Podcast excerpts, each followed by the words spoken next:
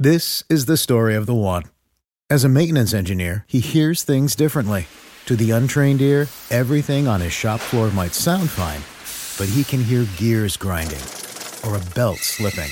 So he steps in to fix the problem at hand before it gets out of hand. And he knows Granger's got the right product he needs to get the job done, which is music to his ears. Call, clickgranger.com, or just stop by. Granger, for the ones who get it done. It's lunchtime at Tim Hortons, and we're serving up a special deal just for you. Our new $5.99 lunch deal includes your choice of any lunch sandwich and a side of crunchy kettle chips. Because what's lunch without a little crunch? And the sandwich choice is all yours, like a ham and Swiss, Chipotle chicken wrap, BLT, and more, made to order just the way you like it. Tim Hortons' new lunch deal. Simple, delicious, and just $5.99. Now that's a good deal. Only at your neighborhood Tim's. U.S. only. Price and participation vary. Terms apply. Bienvenidos al podcast de Buenos Días América, la revista radial más completa para los hispanos. Política, salud, economía, tendencia y deporte son algunos de nuestros temas. Bienvenidos.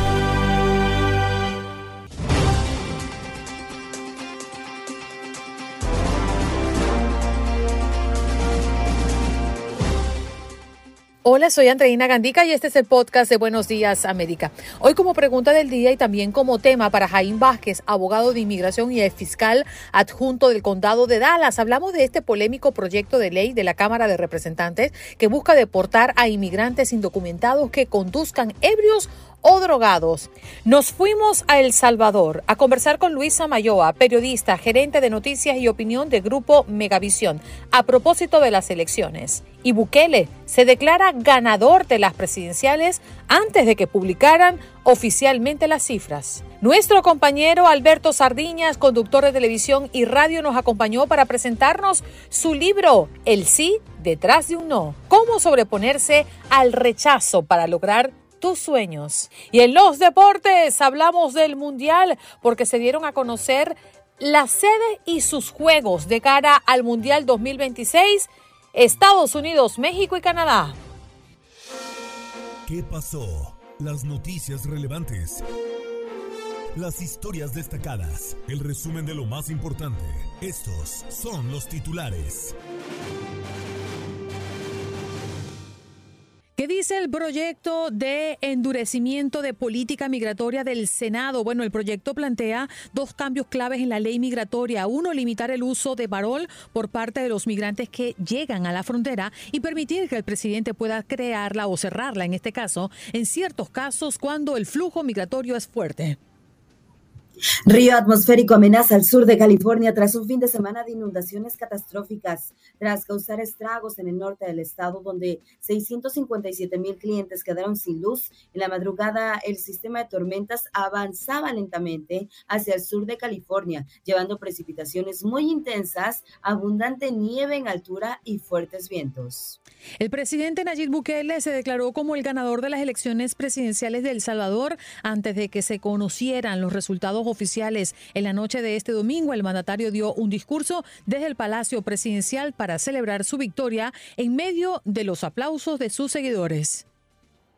Boeing informó de otro problema con los fuselajes de sus aviones 737, su modelo más vendido que podría suponer demoras en las entregas de unas 50 aeronaves en un nuevo problema de control de calidad que afecta a la compañía. En una carta al personal de Boeing, la eh, vista lunes, el director general de la empresa, Stan Deal, dijo que un proveedor encontró agujeros mal taladrados en los fuselajes.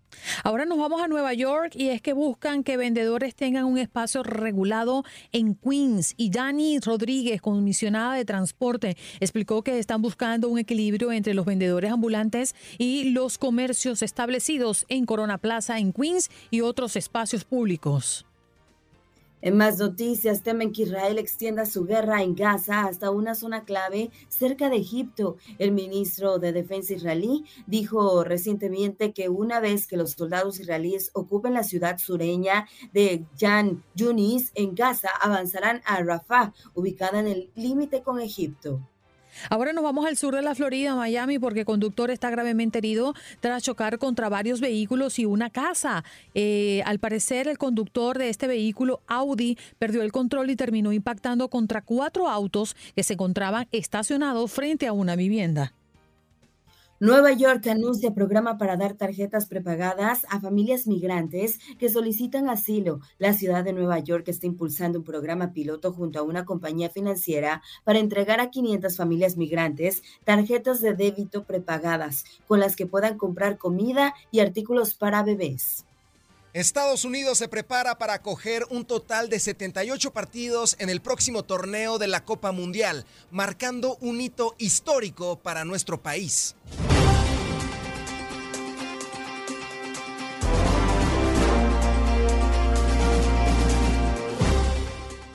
Vámonos de inmediato con nuestro próximo invitado. Ya es de la casa Jaín Vázquez, abogado de inmigración y exfiscal adjunto del condado de Dallas. Jaín, feliz arranque de semana. Andreina, un placer estar contigo y con toda la mesa de trabajo. Ya veo los comentarios acerca del Día del Amor y la Amistad. Está peligroso eso allá en la mesa de trabajo. Sí, sí, hay unos que tienen, hay otros que no tienen con qué. Pero bueno, aquí vamos, aquí vamos, intentando hacerlo mejor. Oye, Jaín, hoy hemos abierto ¿no? Eh, las líneas telefónicas para que nuestros oyentes, que también son inmigrantes en su mayoría, puedan debatir ante esta propuesta, porque la Cámara avanza con esta ley que obligaría a deportar a indocumentados que manejan ebrios. ¿Cómo se está tornando esta propuesta? Bueno, Andreina, como abogado de inmigración te puedo decir que esto no es un tema nuevo. Ya en el ámbito de inmigración sabemos que manejar intoxicado y tener una sentencia de culpabilidad causa problemas. Por ejemplo, la prohibición en ocasiones de obtener una fianza si uno es detenido por inmigración, la cancelación de deportación. Por ejemplo, nuestros soñadores, los dreamers, mm. si tienen una sentencia de culpabilidad de manejar intoxicado, pierden ese programa. Y al mismo tiempo, un residente aplicando a la ciudadanía también tiene esa dificultad. En general, vemos que el delito de manejar intoxicado y lo que esto puede causar como víctimas y el peligro que puede ser, usualmente vemos algo positivo cuando se trata de crear consecuencias para que la gente no lo haga. Estas otras consecuencias encima en la ley de inmigración causarían problemas para mucha gente porque desafortunadamente tenemos ese delito muy común todavía. Abogado, buenos días. ¿Y qué tan cerca está de que esto sea aprobado? ¿Qué tan viable es? Y en todo caso, si llegara a aprobarse, eh, ¿los migrantes tienen algún recurso legal como para poder eh, evitar la deportación? Bueno, tendrían un recurso legal para poder pelear en corte de inmigración. Sabemos que lo declararía como un delito inadmisible y deportable. El día de hoy no lo es. Una comparación sería, por ejemplo, delitos que tienen que ver con el robo o el hurto. Son delitos inadmisibles y deportables, pero hay una defensa en corte. ¿Qué tan fácil de que esto llegara a pasar? Bueno, tenemos a 54 demócratas que votaron con los republicanos en la Cámara Baja. En el Senado es diferente porque los números son menores, así que tendrían que votar más demócratas. Lo que esto causaría en muchas ocasiones es que estos senadores tienen que volver a sus distritos, a sus estados, a tratar de decir por qué no votaron a favor de una ley que de pronto crearía una cultura de no tomar intoxicado. Y ahí es donde sería difícil, porque es difícil tratar de justificar a alguien que comete un delito y puede causar el daño a otra persona. Claro. Abogado, hoy por hoy, ¿cómo se maneja el DUI o cómo se le aplica a los inmigrantes indocumentados o que tienen residencia o tienen parol? Correcto. Correcto. Una persona que tiene residencia y es arrestado por un DUI o DWI no tiene una consecuencia grabada siempre y cuando el delito no tenga agravantes, accidentes, muertes, niños en el vehículo. Usualmente le perjudica para obtener la ciudadanía y tendría que esperar un plazo más largo de tiempo. Cuando uno tiene parol, cuando uno es indocumentado, el DWI o el DUI es la puerta para una detención con ICE y que lo pongan al frente de un juez de inmigración para determinar una deportación, algo crítico. Abogado, y también eh, hay quienes eh, a lo largo del programa han estado preguntando sobre, bueno, ¿por qué esto no aplica a, las, a los residentes y a los ciudadanos? Ya que también, bueno, pues si están manejando en estado de ebriedad, si están manejando eh, o, bajo alguna sustancia como alguna droga, pues bueno, pues también debería aplicar, ¿no? Claro, claro. Sin irnos muy en fondo en la materia de inmigración, porque sería como una clase de inmigración en la universidad, dividamos inmigración en dos pasos. Una persona que es residente tiene un nivel o un estándar diferente y parece ser injusto, pero el residente no es inadmitible, ya él lo admitieron, ya tiene su residencia, así que hay ciertos delitos que le pueden quitar la residencia. El ciudadano ya no está en frente de inmigración, más nunca, ya, ya inmigración perdió, digamos que la autoridad sobre él y él tiene que velar como el residente bajo la ley criminal.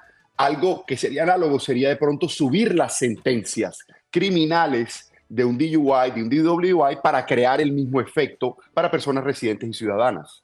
Bueno, hemos recibido llamadas de mucha gente, hoy han reventado las líneas con este tema. Vamos a escuchar de inmediato, abogado, a Elías, que tiene su opinión. Elías, en corto, porque estamos en medio de una entrevista, pero queremos conocer tu opinión.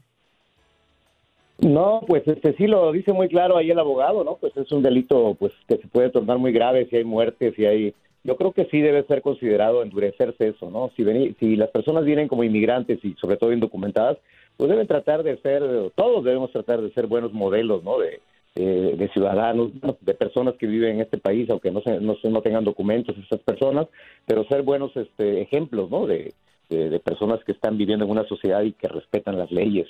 Desafortunadamente los mexicanos nos caracterizamos por tres cosas. Somos muy trabajadores, somos muy mujeriegos y somos borrachos.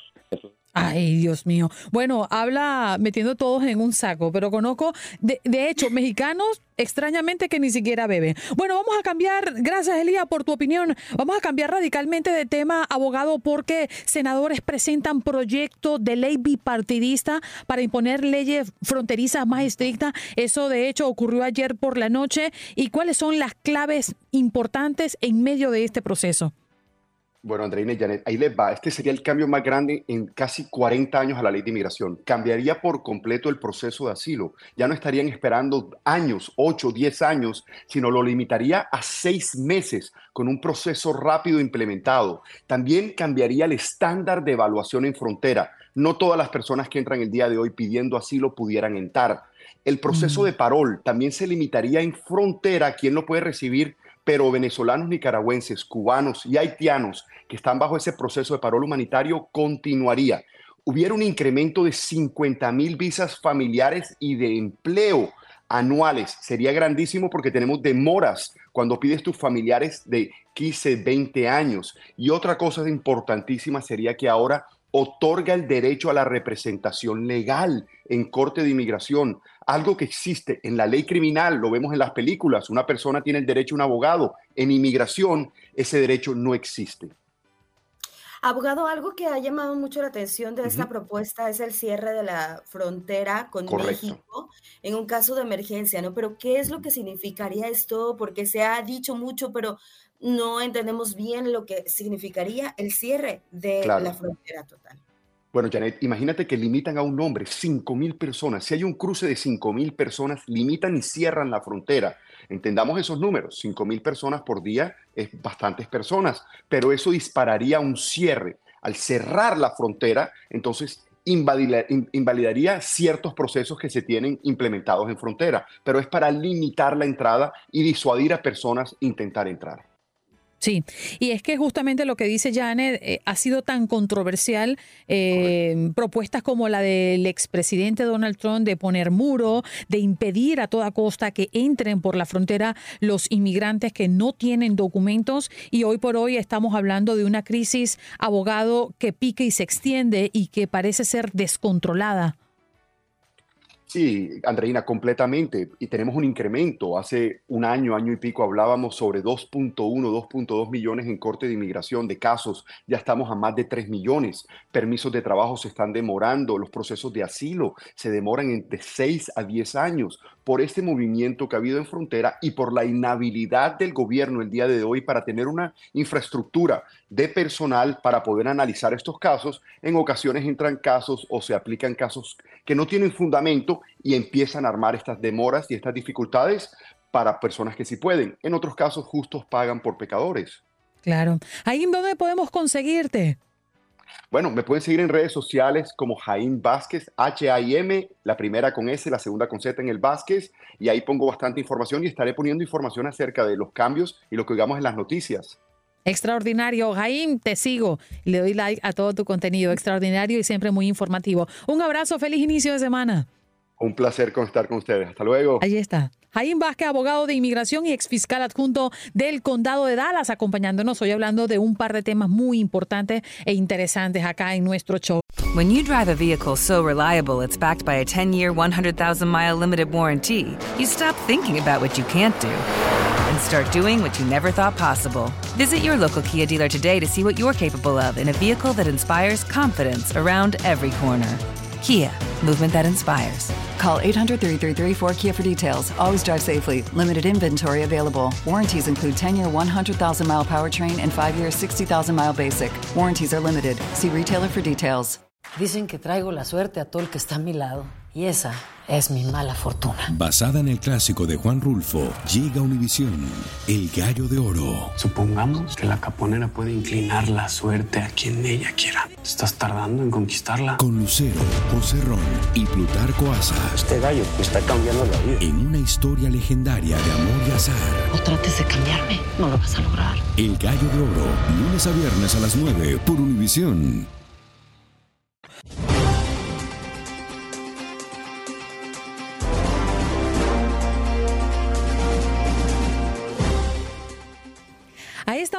A El Salvador a conversar con Luis Samayoa, periodista de El Salvador, gerente de noticias y opinión de grupo Megavisión. Luis, gracias por estar con nosotros y compartir con toda nuestra audiencia de costa a costa. ¿Qué tal? ¿Cómo están? Eh, qué gusto saludarlas desde El Salvador en una mañana en la que hemos amanecido aún sin resultados oficiales por el Tribunal Supremo Electoral, el ente encargado del conteo de votos y de administrar justicia en materia sí. electoral. Qué gusto, Andreina y Anet, saludarlas. Gracias a ti, Luis, por aceptar nuestra invitación. Y justamente conversábamos desde temprano y escuchábamos, de hecho, parte de la locución que dio el presidente Nayib Bukele, declarándose como el ganador de las elecciones presidenciales, aunque muy bien dices tú, pues no hay todavía un pronunciamiento oficial. ¿Cómo se desarrollaron estas elecciones y, qué crees que pueda estar generando estas eh, cifras, ¿no? A propósito de un día de elecciones en tu país? A ver, eh, ocurrió con tranquilidad, con total normalidad el proceso de elecciones. No se reportaron incidentes como tal, salvo algunos problemas que llevaron a abrir el centro de votación un par de minutos más tarde de lo programado, que eran las 7 de la mañana, hora local de El Salvador, y cerraron a las 5 de la tarde sin mayor problema. Todas las personas que estaban incluso en las filas se quedaron votando y eso así lo dicta eh, la ley electoral salvadoreña los inconvenientes se empezaron a reportar eh, por la noche, a la hora del conteo. Se hizo el conteo en las mesas, en la junta receptora de votos de todas las papeletas, pero los sistemas eh, informáticos fallaron.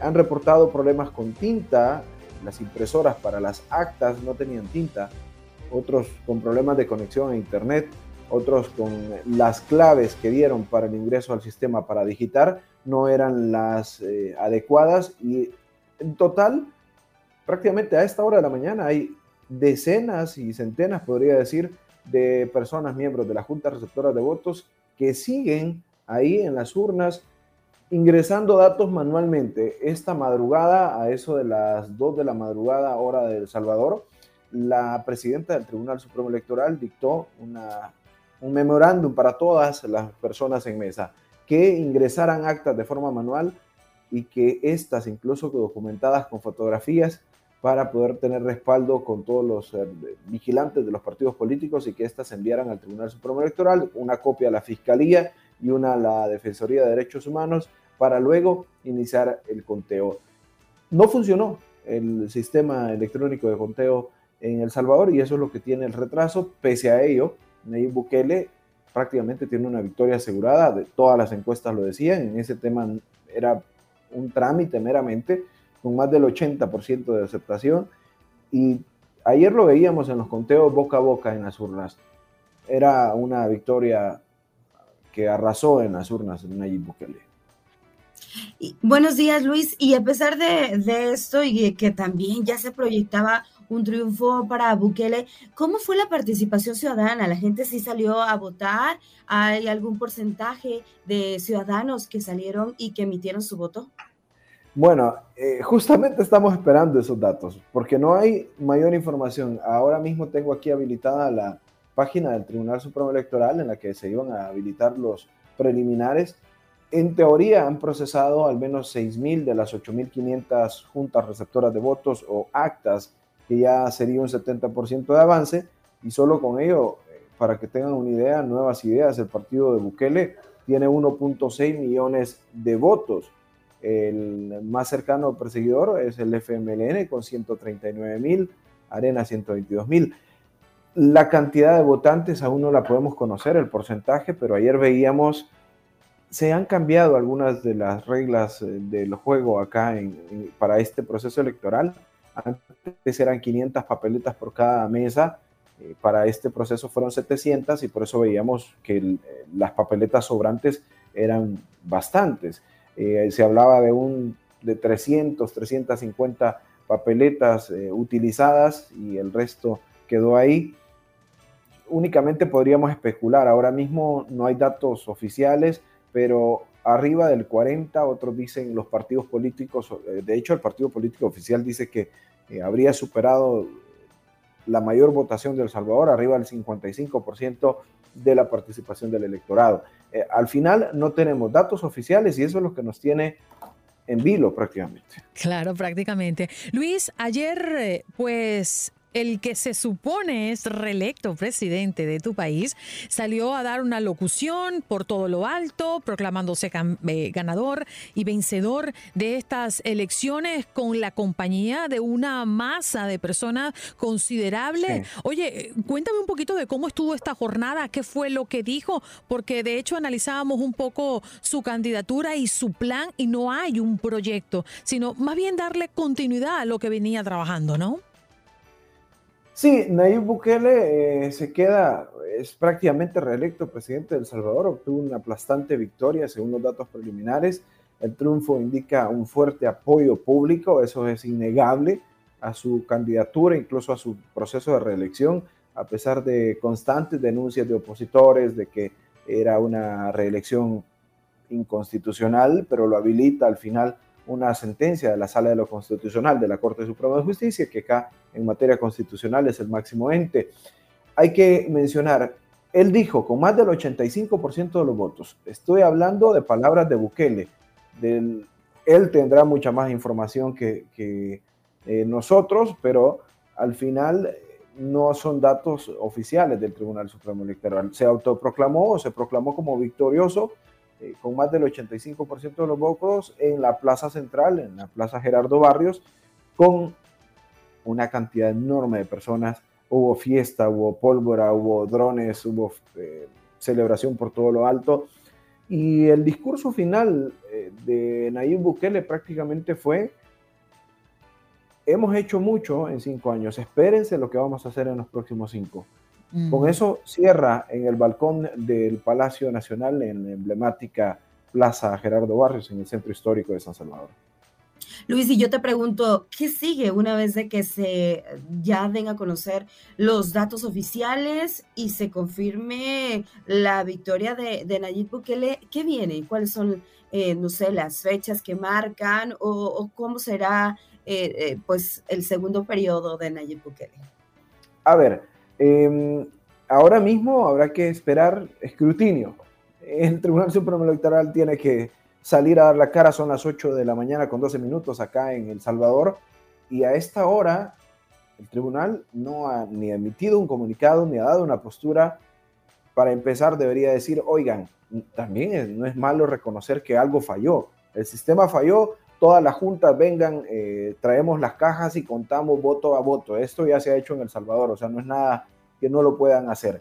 Eso por una parte. Declarado en firme los resultados, viene el proceso para, bueno, de hecho estamos en un proceso de elecciones que el próximo mes, el 3 de febrero, el 3 de marzo, vamos a tener elecciones municipales, que son también otra nueva configuración las elecciones de los alcaldes municipales y de los diputados del Congreso Centroamericano. Basado en este proceso electoral, el próximo 1 de junio estaría asumiendo el segundo mandato Nayib Bukele. Y ese mismo periodo, el 1 de mayo, asumirían también los nuevos diputados que se cambió la configuración. Ya no serán 84, ahora únicamente serán 60 diputados del Congreso.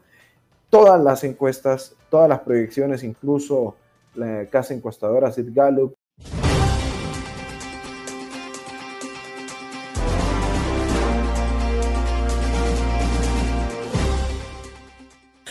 recibir a un compañero, amigo, hermano de los medios de comunicación y por supuesto venezolano, Alberto Sardiñas, quien es locutor, presentador de televisión y también hoy está dedicando unos minutos de su tiempo para venir a contarnos de su libro El sí detrás del no. ¿Cómo estás, Alberto? Muy buenos días. Oye, buenos días para ti, buenos días, América, y a todos. Y gracias, Andreina, por estar, por esta oportunidad. Definitivamente súper contento de ser parte de tu programa esta mañana. Qué bonito poder ver un poco de lo que ofreces a través de tus contenidos en las redes sociales, en tus programas, con este libro, El sí detrás del no. Cuéntame. Bueno, tú sabes que este es el producto, este es un libro que no solamente está dedicado a encontrar lo positivo dentro de lo negativo, mm. sino que se dedica sobre todo a sobreponernos al rechazo ¿Cómo se sobrepone uno al rechazo para lograr lo que uno quiere? Mm. Eso es durísimo. Eso es durísimo para el que está pateando la calle todos los días. Eso es durísimo para el que está tratando de conseguir un aumento de sueldo. Eso es durísimo para el que está tratando de vender más para lograr las metas del que le ponen en su trabajo, de conseguir más rutas de delivery. O sea, el que cualquiera sea la actividad a la que nos dediquemos, el rechazo es muy duro. Sí. Y entonces lo que yo hice fue encontrar las cosas que a mí me han servido, buscar un poquito también en, la, en, en los estudios y también también hablar con gente súper exitosa que me han mostrado cómo ellos han sobrellevado el rechazo y llegué a cinco claves específicas que te permiten sobreponerte al rechazo para lograr lo que quieras. ¿Y puedes decirlas acá? Bueno, podemos compartir algunas de ellas bueno, definitivamente. ¿Cuáles son esas Mira, claves? Por ejemplo, una clave importantísima, importantísima es que tenemos que acostumbrarnos al no. Mm. Y eso es bien duro, ¿sí o no? Mira la cara que estás poniendo si la pudieran ver. Sí, ah. lo que pasa, Alberto, es que me, que me haces pensar en algo. Hoy por hoy vemos en las redes sociales un montón de gente que quiere motivar a todo el mundo, ¿no? Y dice, usted solo con querer lo puede. Y no es así. Yo puedo levantarme un día y decir, yo quiero esto y no por eso va a llegar las cosas a mí. Y me hace recordar también a una frase que me dijo a mí un ex jefe que lo quiero mucho y me dijo, recuérdate que mientras más no exista, más cerca estarás del sí que buscas. 100%, ese jefe era muy sabio, porque en esta vida definitivamente cuando una puerta se nos cierra, tenemos que tener la certeza de que eso quiere decir que no es la puerta por donde había que entrar, que hay que seguir caminando por ese mismo pasillo, que hay que seguir intentándolo y que de hecho hay un punto cuando uno se acostumbra a esto del no, que te das cuenta que puedes agradecer los no. Menos mal que si Alberto está loco, es lo que dice más de uno. Pero menos mal que puedo agradecer ese no, porque cuando tú volteas, de un momento a otro volteas y dices, wow, si esto me hubiera salido, no me salía esto que tengo ahora, que es lo que de verdad me ha servido en mi vida. Relaciones de pareja, ganar dinero, carrera, eh, nuestra salud, todo eso, siempre, todos los sí, está acompañados de un montón de no. Aquí hay una segunda clave que me llama mucho la atención, Alberto, y dice, elige bien a tus compañeros de viaje. Viaje te refieres a la vida. A la vida en general. Y entonces fíjate que una cosa que definitivamente es importantísima es saber de quién nos rodeamos. Mm. Porque cuando nos dicen que no, cuando nos rechazan, hay que saber a quién le vamos a llegar llorando por la noche. claro. Es verdad. Entonces, si tú tienes a una persona que no es la correcta, hay dos cosas que puedes hacer. Evidentemente, a lo mejor te das cuenta que no estás, por ejemplo, en una relación correcta, pero muchas veces lo que hay que hacer es arreglar un poco esa relación para que nuestra pareja entienda las cosas por las que estamos pasando y entiendan los retos por los que estamos pasando para que nos puedan dar ese apoyo. Y a veces simplemente no lo hemos hablado, a veces nuestra relación de pareja está desconectada de lo que es nuestra, nuestros retos laborales, por ejemplo. Entonces decirle, sabes que necesito que me entiendas, que esto que yo estoy haciendo es bien difícil. Y que necesito llegar a darte un abrazo, necesito llegar a que tú me digas, tú sí puedes, tú sigue echando ganas, o sea que necesitas ese porrista, ese, ese cheerleader al, al lado tuyo. Y también acordarnos que hay gente de la que nos podemos alejar y hay gente de la que no nos podemos alejar. Porque cuando uno llega al trabajo, uno no elige con quién trabaja.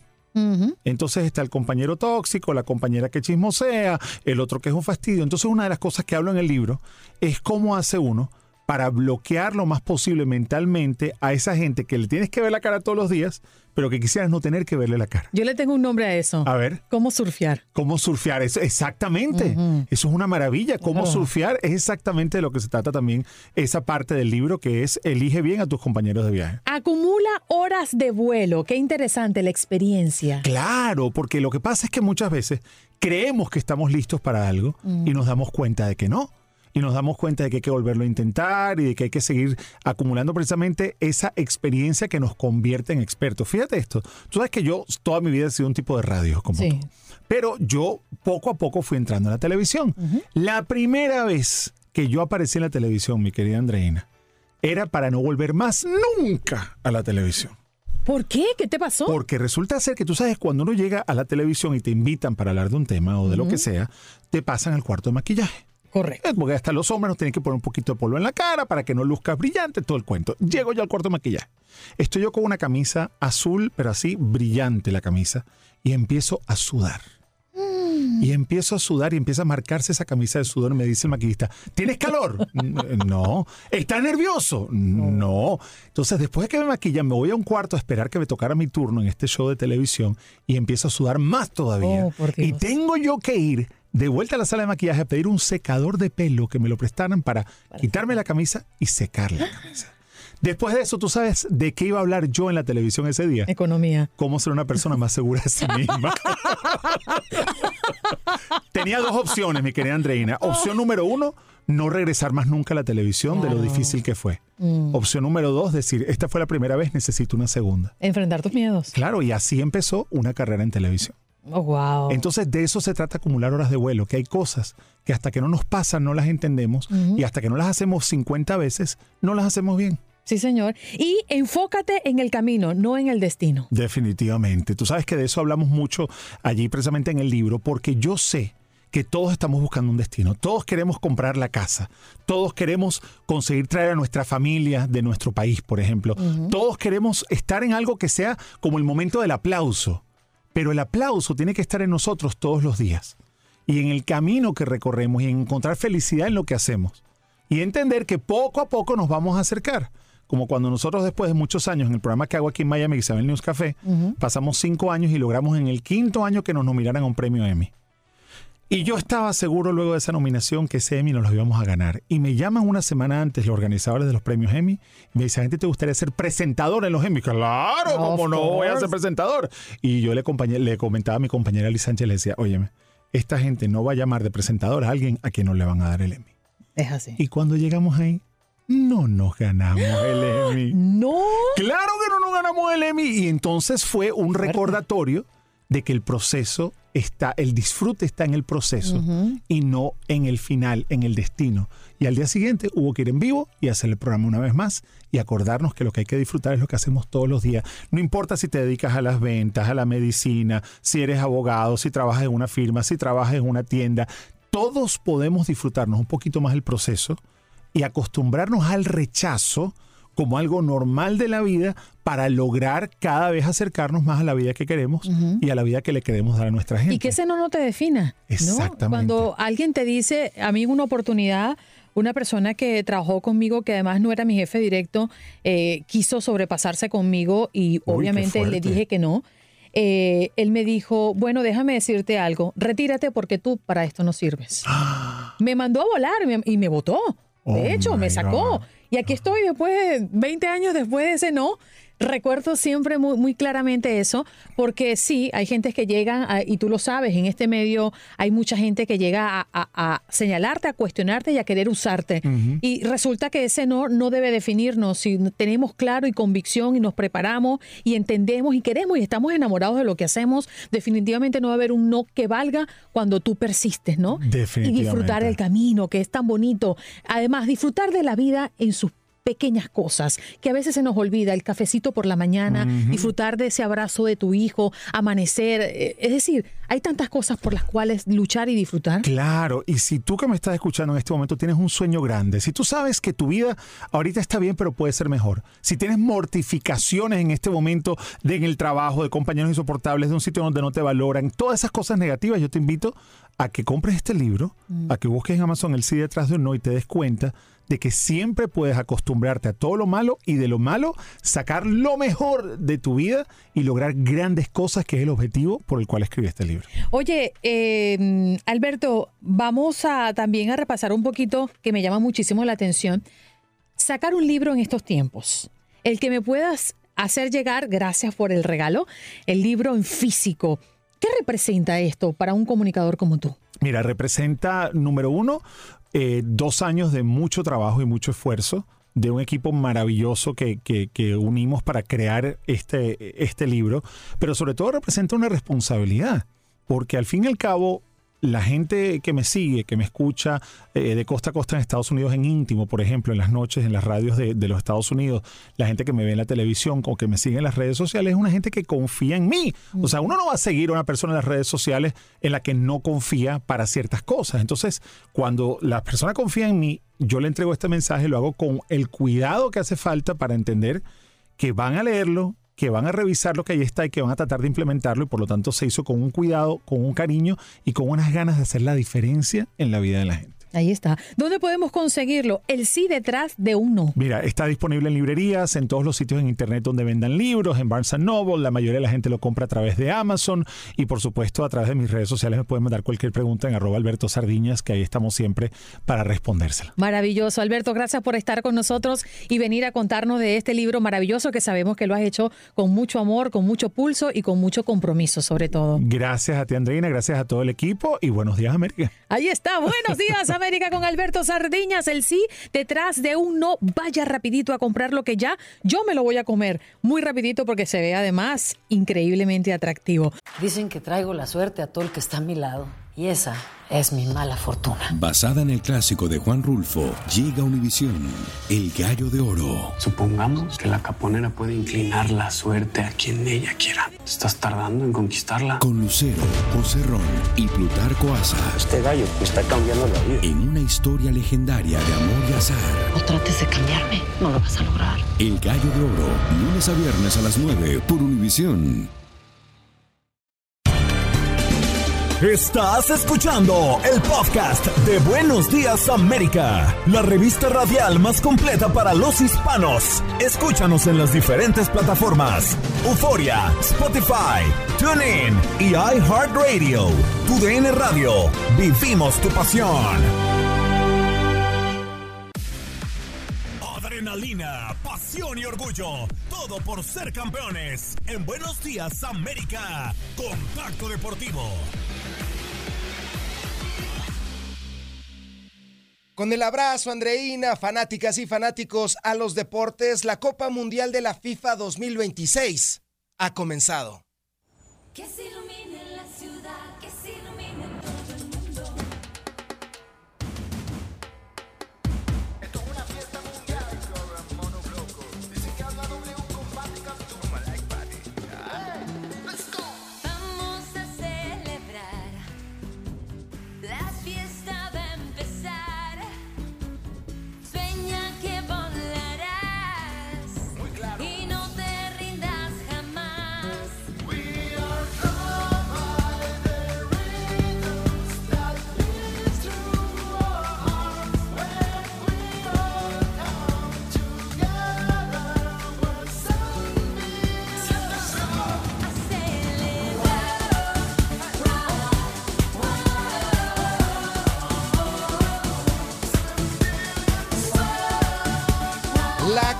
Mundial de la FIFA 2026 dará comienzo en el emblemático Estadio Azteca de la capital mexicana el jueves 11 de junio del año 2026.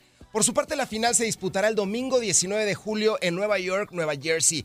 Toronto, Canadá, Ciudad de México y Los Ángeles, Estados Unidos, albergarán el debut de sus respectivas selecciones nacionales. Canadá, México y Estados Unidos tienen garantizado disputar sus tres partidos de la fase de grupos ante su público. Guadalajara, Vancouver y Seattle también han sido seleccionadas para acoger los partidos de los países anfitriones durante dicha fase. Tenemos Copa del Mundo y el mítico Estadio Azteca por primera vez en toda la historia va a tener tres mundiales. Este estadio vio a Maradona, a Pelé. La pregunta expresa, ¿verá a Lionel Messi? No lo sabemos y lo más seguro es de que no acontezca así.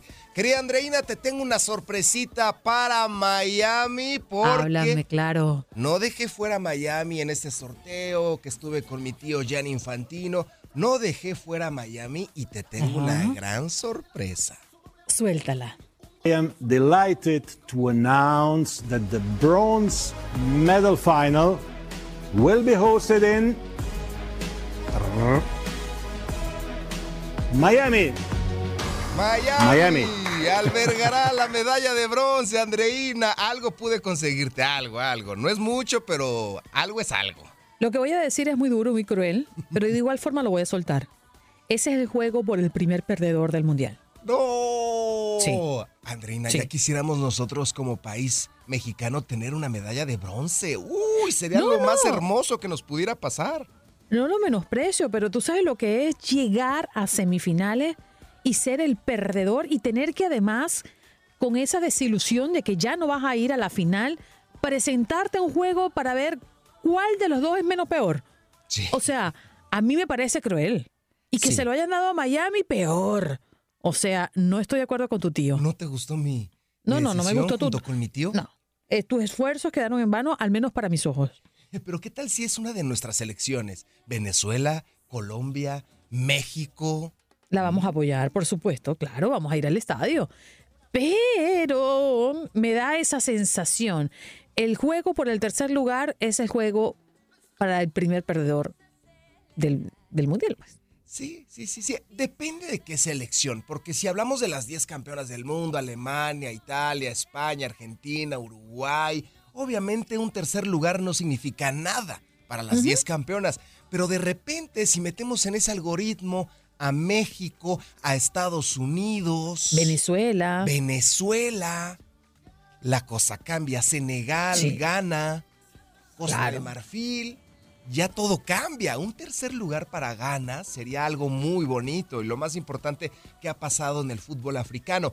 Yo creo que para que sea emocionante este tercer lugar en Miami, tiene que ser un equipo que no haya salido campeón del mundo, para que tenga algo de prestigio. Sí, tienes razón. Es decir, dependiendo de cuál selección estemos hablando, porque te doy toda la razón. Si es una de las selecciones nuestras que, bueno, si mi selección está clasificando el mundial, bueno, que tengo un tercer lugar, imagínate, es una rehazaña, ¿no? Eh, pero mm, ajá, es el sabor de boca que me deja. Pero de todas maneras, gracias por tu gestión. No, no, no, no tienes nada que agradecer. Un honor servirte, un honor servir a Miami y darles este partido por el tercer lugar. Yo intenté darles la final, honestamente, honestamente, Mm. Andreina, hemos estado en el MetLife. Sí, le caben 88 mil aficionados, pero no es un estadio de final de Copa del Mundo, Dios mío, no. El SoFi estaba antes, el Hard Rock estaba antes, el AT&T, que es el estadio más bonito del planeta Tierra, tiene para ponerse de pie y ver el juego. Más de 90 mil almas en el ATT. ¿Por qué se lo dan a Nueva York? Amo Nueva York, hemos estado allí, pero honestamente, para una final de la Copa del Mundo, el MetLife Stadium creo que no está a la altura, no tiene techo. O sea, no vas a poder estar tranquilo, con aire acondicionado, relajado. No, no, no. La verdad no entendí la decisión, traté de pugnar para que sea primero en Miami, después en México. Cuando dije en México no les gustó mucho la idea, así que se va a quedar en Estados Unidos. Es su fiesta, nosotros somos Ah. invitados nada más, países como México, Canadá, complementamos el Mundial, pero no somos los organizadores. Pero ¿sabes qué? Sí estoy contenta de que ustedes le hayan dado un lugar importante dentro del calendario. Eh, la inauguración siempre es un, un punto colorido, lleno de fiesta. Y los mexicanos son muy coloridos, son muy alegres. Y yo creo que sí, que está bien merecido. Tampoco se vale que, ah, ok, es México, Canadá y Estados Unidos y todo lo mejor se lo lleve Estados Unidos. No, o sea, si, si lo vas a meter dentro de la torta, dale un buen pedazo. claro, que le toque el Sí. merengue. Claro, el que le toque algo y sí estoy contenta. pancito. Sí estoy Sí. contenta que ustedes tengan la inauguración allá. Ay, muchas gracias, muchas gracias. Qué bonita, qué linda, gracias. Y lo apreciamos con el corazón. Estamos contentos, emocionados y deseamos cumplir con todas las expectativas del mundo, porque es un evento mundial, es el evento más importante deportivamente hablando, quizás después del Super Bowl, quizás, quizás, o a la par, no lo sé. Pero estamos muy contentos de recibir este partido. Todavía no sabemos quién vaya a ser, seguramente va a ser México contra... No sabemos, esto va a acontecer en el sorteo que va a ser el próximo año, el 2025. Gracias por acompañarnos en nuestro podcast. Buenos días América. Y recuerda que también puedes seguirnos en nuestras redes sociales. Buenos días AM en Facebook y en Instagram. Arroba Buenos días América. AM. Nos escuchamos en la próxima. Esto solo es el principio. Porque lo mejor, Esto no se va a quedar así. lo más impactante, ¿Por qué? Soy tu madre. Esta mujer me robó. Por favor, abre tus ojos. está por venir en ¿Entendiste? Tu vida es mi vida. De lunes a viernes a las 8 por Univisión. Y eso sí que amerita un brindis, ¿no crees?